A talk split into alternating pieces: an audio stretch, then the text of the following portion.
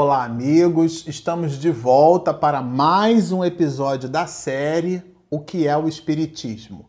Como vocês já estão percebendo, vocês que nos acompanham né, no canal, é, trata-se de um opúsculo de um livro maravilhoso. E a Federação Espírita Brasileira colocou uma biografia de Kardec de trechos né, que esse biógrafo, Henri Salce, ele retira de livros de, é, de pensamentos de Kardec que estão registrados na Revista Espírita e também em obras póstumas, né? que eram anotações de Kardec que Amélie Boudet, quando de sua é, desencarnação, ela, ela aporta e isso se transforma na obra que conhecemos hoje como sendo obras póstumas representando o pensamento do codificador. E foi daí que esse rico biógrafo retirou o pensamento e ordenou o pensamento de Kardec, fazendo-nos perceber a grandiosidade desse homem, que nos serve de introdução como estudo do próprio livro O que é o Espiritismo. É, no episódio anterior, é, nós comentávamos então da postura de Kardec registrada em obras póstumas como aquela postura de que ele não via no depoimento dos espíritos nada diferente do depoimento que ele colhia dos homens, né? não fazia aí nenhuma distinção. Mas como comentamos no episódio anterior, ele, Kardec, esteve ali muito próximo de abandonar, é, de abandonar essa atividade. Ele foi convidado pelo senhor Fortier para assistir os fenômenos das mesas girantes, assistiu aqueles fenômenos, depreendeu que as causas não eram causas físicas, por, porque as respostas eram inteligentes, mas como era um homem ocupado com muitas outras atividades, ele mesmo, Kardec, sinalizou né, para muitos membros da Academia de Ciências que ele gostaria de se retirar. Né, gostaria de se ausentar daquelas atividades. E ele foi, então, é, é, o biógrafo cita aqui alguns nomes, né, como o próprio senhor Carlotti, o senhor René, que era membro da Academia de Ciências, né, e, e o senhor Dittier e muitos outros como sendo as pessoas, né, que eu fico imaginando como é que deve ter sido isso na época, né? Porque eram reuniões de certa forma que tinham uma determinada frivolidade, muito embora a seriedade dessas pessoas, mas quando Kardec apareceu, ele deu um rumo, um sentido, uma direção completamente diferente, né? até pela própria natureza da observação de Kardec. Não, se essa mesa está dando uma resposta inteligente, a resposta não vem da mesa. Precisa entender de onde vem essa resposta, né? E ele de verdade percebeu que a resposta vinha de espíritos, de homens né, que assumiram personalidades dessa ou daquela natureza e, quando da erraticidade do mundo espiritual, se utilizavam de fenômenos chamados fenômenos físicos, de determinados médiums ou intermediários, né, vem do latim, intermediário, que é, é, emprestavam, produziam uma substância chamada ectoplasma, essa substância favorecia o surgimento de determinados efeitos físicos efeitos esses que eram utilizados nessas reuniões chamadas de reuniões das mesas girantes. Então Kardec esteve ali a ponto de abandonar. E depois eu estava comentando com vocês, né? Fico imaginando aquelas pessoas da turma do deixa disso, né? Como a gente costuma falar: não, não, não, não sai não, não sai não. Porque era um homem muito sério, logo foi muito querido, né? E o ponto aqui é que essas pessoas já estavam nessas reuniões já há mais de anos aporta aqui o biógrafo né, há mais de cinco anos. E durante esses cinco anos, essas pessoas reuniram um volume, era um volume em torno de 50 cadernos. Esses cadernos possuíam várias perguntas e várias respostas por vários mecanismos, por mecanismos de sonambulismo, uma, uma médium, né? Ela entrava em transe, aí tocando a cesta e a cesta sendo amarrada a um lápis, o lápis escrevia no papel uma resposta, ou por processos de tipografia que era escrita através de pancadas. Seja por que fenômeno fosse, é, nessas reuniões, durante esses cinco anos, esse grupo que pediu para que Kardec permanecesse nessas reuniões, esse grupo apresentou para ele mais de 50 cadernos e foram esses cadernos que deram origem à primeira publicação do Livro dos Espíritos com 501 perguntas e respostas. Kardec recebeu aquele material, não desistiu das reuniões, e aqui é, o time, né, a gente rachorou em amarelo, olha o que está escrito conhecendo as vastas e raras aptidões de síntese do senhor Rivaio, esses senhores, quer dizer, esses que convidaram Kardec a permanecer na empreitada, esses senhores lhe enviaram os cadernos, os 50 cadernos, né? Pedindo-lhe que deles tomasse conhecimento e os pusesse em termos, isto é, que os arranjasse, que colocassem as perguntas e respostas dentro de uma determinada ordem, de uma determinada sequência lógica. Eram perguntas feitas a esmo. O próprio codificador coloca para nós, e o biógrafo aporta isso aqui, que as reuniões não tinham exatamente assim uma direção e um sentido. Foi Kardec que colocou direção e sentido a partir do aporte que recebeu. Então ele recebeu esses 50 cadernos e junto com eles uma encrenca, né? É, a gente pode ler aqui depois, olha. Ele era um sábio é, enciclopedista e né, é, as pessoas né, que estavam voltadas recusavam-se a essa tarefa enfadonha e absorvente em razão de outros trabalhos. Então, eles, é, é, num primeiro momento, Kardec, é, de fato, ele recusou essa abordagem. Aí aqui nós rachoramos algo que consideramos muito singular para você que está estudando a obra conosco, né? É o livro que é o Espiritismo, uma informação muito importante. É uma noite o seu espírito protetor, aqui ele bota só a letra Z, né? Porque não quer fazer mostrar o nome da pessoa, e de verdade o próprio codificador diz para nós que o nome não é muito importante, o que importa é o conteúdo e não quem diz, né? É uma noite, seu espírito protetor, seu espírito protetor era o espírito protetor dele, tá? De Kardec, né? Por um médium, uma comunicação toda pessoal, né? É, lhe dizia, da qual lhe dizia, entre outras coisas, quer dizer, tinham vários assuntos, tê-lo conhecido em uma precedente existência. O espírito, né? Quando se comunica, diz para Kardec: Olha, nós, nós, eu sou seu espírito protetor. Ele devia ter vários, né? Fico imaginando. E, e um deles era um, um espírito, que está aqui com a letra Z, que numa existência anterior, quando ao tempo dos druidas viviam junto é, das Gálias. É, a, a, região da Gália era uma região, esse nome Gália é, foi um nome, na verdade, dado pelo, pelo, pelos romanos, né?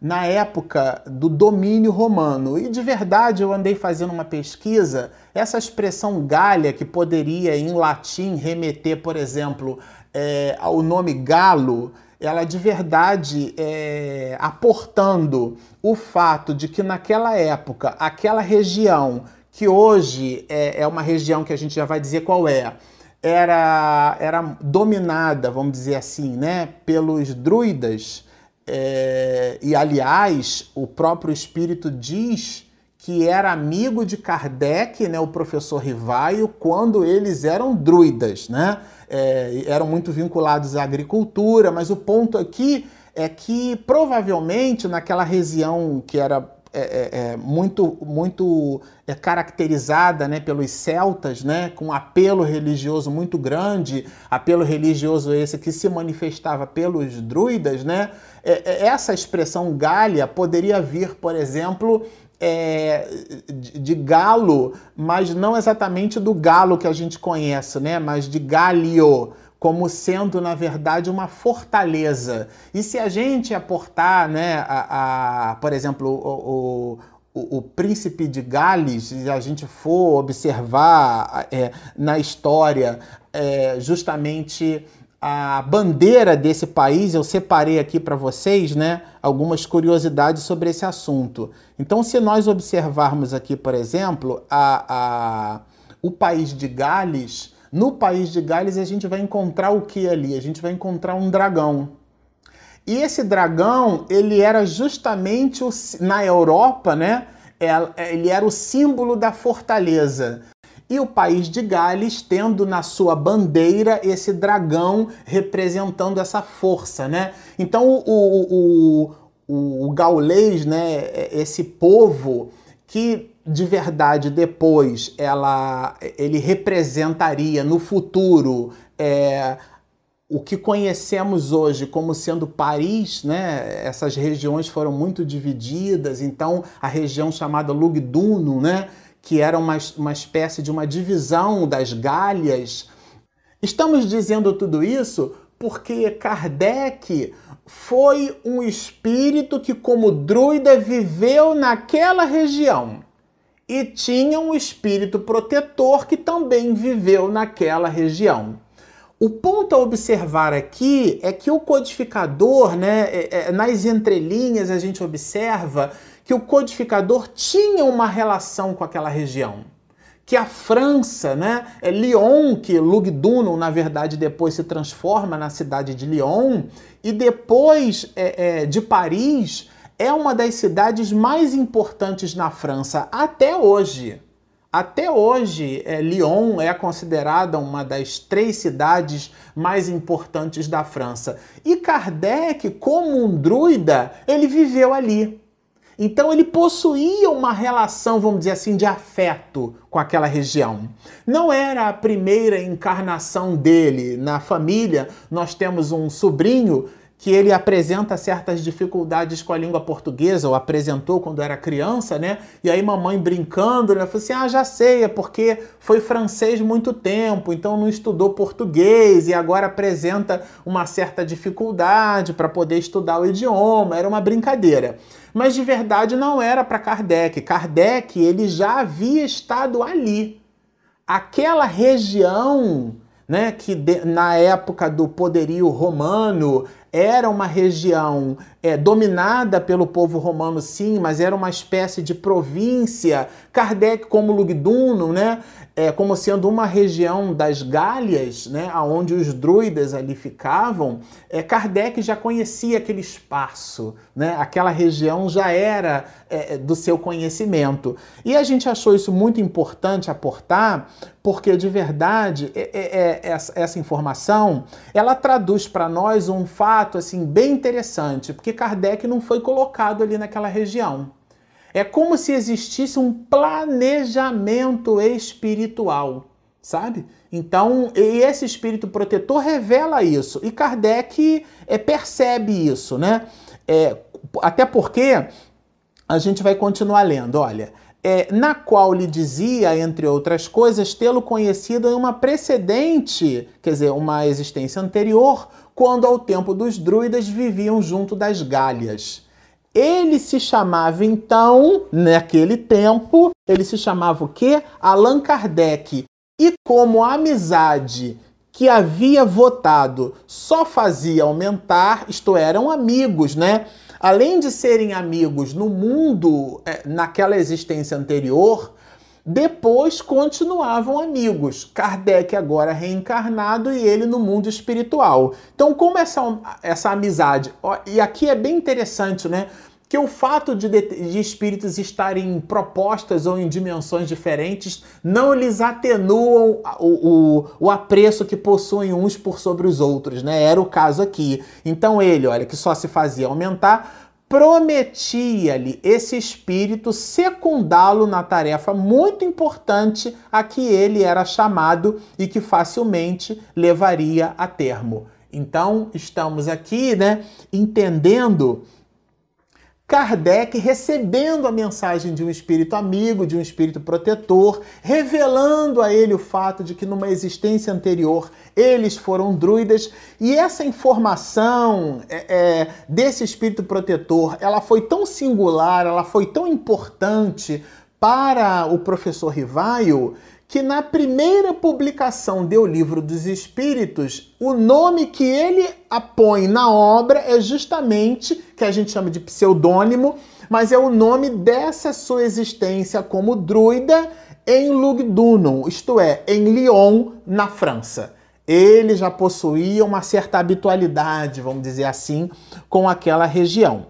Ao ponto de depois, então aí, aí depois dessa informação, depois dessa notícia, depois de ter recebido os 50 cadernos, aí vamos dizer, a coisa tomou um rumo diferenciado.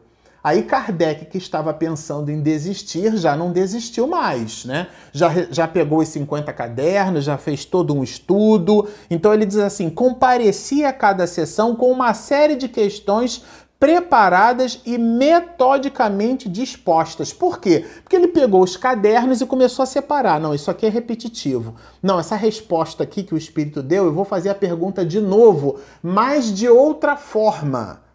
Né? E aí ele começou a usar essas reuniões, que eram reuniões, repito, sem direção e sentido, para uma proposta definida, depois que ele fez uma análise exaustiva desses 50 cadernos. Eu fico imaginando a quantidade de perguntas e respostas que Kardec se viu ali a braços dados, né? Se viu madrugadas a fio, debruçado por sobre aquelas questões. Não, isso aqui eu tenho que refazer. Não, isso aqui é uma opinião particular de um espírito, porque tinha isso, ele era muito criterioso, né? Não é porque vinha do mundo espiritual que Kardec simplesmente aceitava. Ele fazia, né, o aporte disso de várias formas. E escreveu assim, olha: eram respondidas com precisão, profundeza e de modo lógico. Desde esse momento, as reuniões tiveram caráter muito diferente. Aqui é importante observar isso, né? Porque a partir do momento em que ele recebe esses 50 cadernos, em que ele analisa as perguntas e respostas, formula perguntas diferentes, né, ou buscando aspectos diferentes daquela resposta, numa pergunta que na análise de Kardec foi ou mal formulada, ou formulada de um jeito que incitasse uma resposta incompleta. Então, depois que ele produzindo toda essa análise, ele aporta perguntas e respostas, perguntas, né? E, e as respostas é, é, surgiram. Perguntas diferenciadas, novas, perguntas com proposições mais ricas. As reuniões tomaram um rumo completamente diferente. Então ele diz assim: olha, entre os assistentes encontravam-se pessoas sérias que tomaram vivo interesse pelo trabalho. Porque as reuniões de verdade, depois que Kardec começou a analisar aquelas respostas, aquilo mudou completamente de direção e de sentido. Se me acontecia faltar, eu achei isso bem interessante. Ficavam as sessões como que tolhidas, tendo as questões fúteis perdido o atrativo para o maior número. Porque ele fala, inclusive, bastante isso no livro dos médios, né, Kardec, falando da seriedade de uma reunião mediúnica, né, aportando a necessidade da seriedade. Então, quando ele estava presente, a frivolidade ia embora, porque ele imprimia um caráter de seriedade. Não perguntava sortilégio para os espíritos, né, que era muito comum nas primeiras reuniões, quando das manifestações das mesas girantes, né, com quem eu vou casar, qual o número da loteria e os espíritos frívolos, né, que não possuíam as respostas, mas que estavam ali a braços dados com os fenômenos, o que, que eles faziam? Eles se riam e davam respostas as mais ridículas, né? E as pessoas acreditavam nas respostas porque elas se apresentavam através de um fenômeno naquela época pouco ou nada compreendido, mas Kardec imprimiu toda uma seriedade. E ele diz assim, olha, a princípio, eu botei aqui, olha, rachorei eu não tinha em vista senão a minha própria instrução. Então, no início, depois que Kardec recebeu os cadernos, né? Ia recusar, recebeu os, os cadernos, começou a trabalhar, mas era para a instrução dele. Olha que magnífico, gente. Mais tarde, quando vi que tudo aquilo formava um conjunto e tomava as proposições de uma doutrina, foi um eureka, né, para Kardec tive o pensamento de o publicar. Quer dizer, aqui, todo aquele conjunto de perguntas e respostas, ele pensou: isso não serve só para mim. Isso não esclarece só as minhas questões, isso esclarece muitas dúvidas de muitas questões da humanidade. Então ele teve o pensamento de o publicar para a instrução de todos. Foram essas mesmas questões que, sucessivamente desenvolvidas e completadas, fizeram a base do Livro dos Espíritos.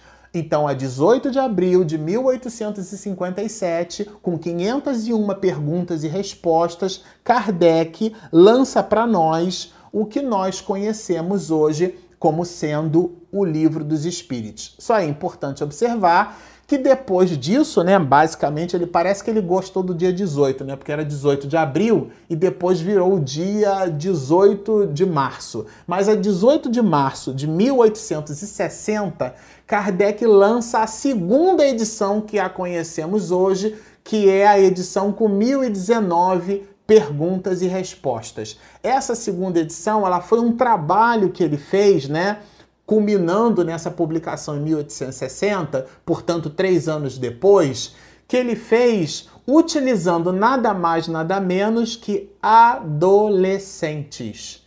E é, construindo, refazendo perguntas né, para mais de 15 sociedades espíritas nas Américas e na Europa. Então ele, ele multiplica essas perguntas, recebe as respostas e as consolida, né? É, numa única direção e sentido, é, publicando em 1860, a 18 de março, a obra que conhecemos hoje, que é a segunda edição do Livro dos Espíritos, que é essa obra, esse verdadeiro tratado de filosofia espiritualista, na tradução do francês para a língua portuguesa é exatamente assim que vai escrito, né? Um tratado de filosofia espiritualista, aonde Kardec pergunta para os espíritos as questões que são as questões, segundo ele mesmo coloca para nós, como sendo as questões que toda a humanidade é, pretende responder. Isto é, por o que é que estamos fazendo aqui, de onde viemos e para onde vamos. Bom, ficamos por aqui com uma alegria enorme de poder compartilhar com vocês essas questões. Continuem estudando conosco, postem os seus comentários. Se você está assistindo pela primeira vez o nosso vídeo, por favor, inscreva-se, porque aí o Google né? O YouTube manda para você a informação de que a gente acabou de publicar um vídeo novo, você assiste a esse vídeo, você posta os seus comentários, convide os seus amigos, portanto, inscreva-se se você ainda não se inscreveu e sigam conosco. Muita paz!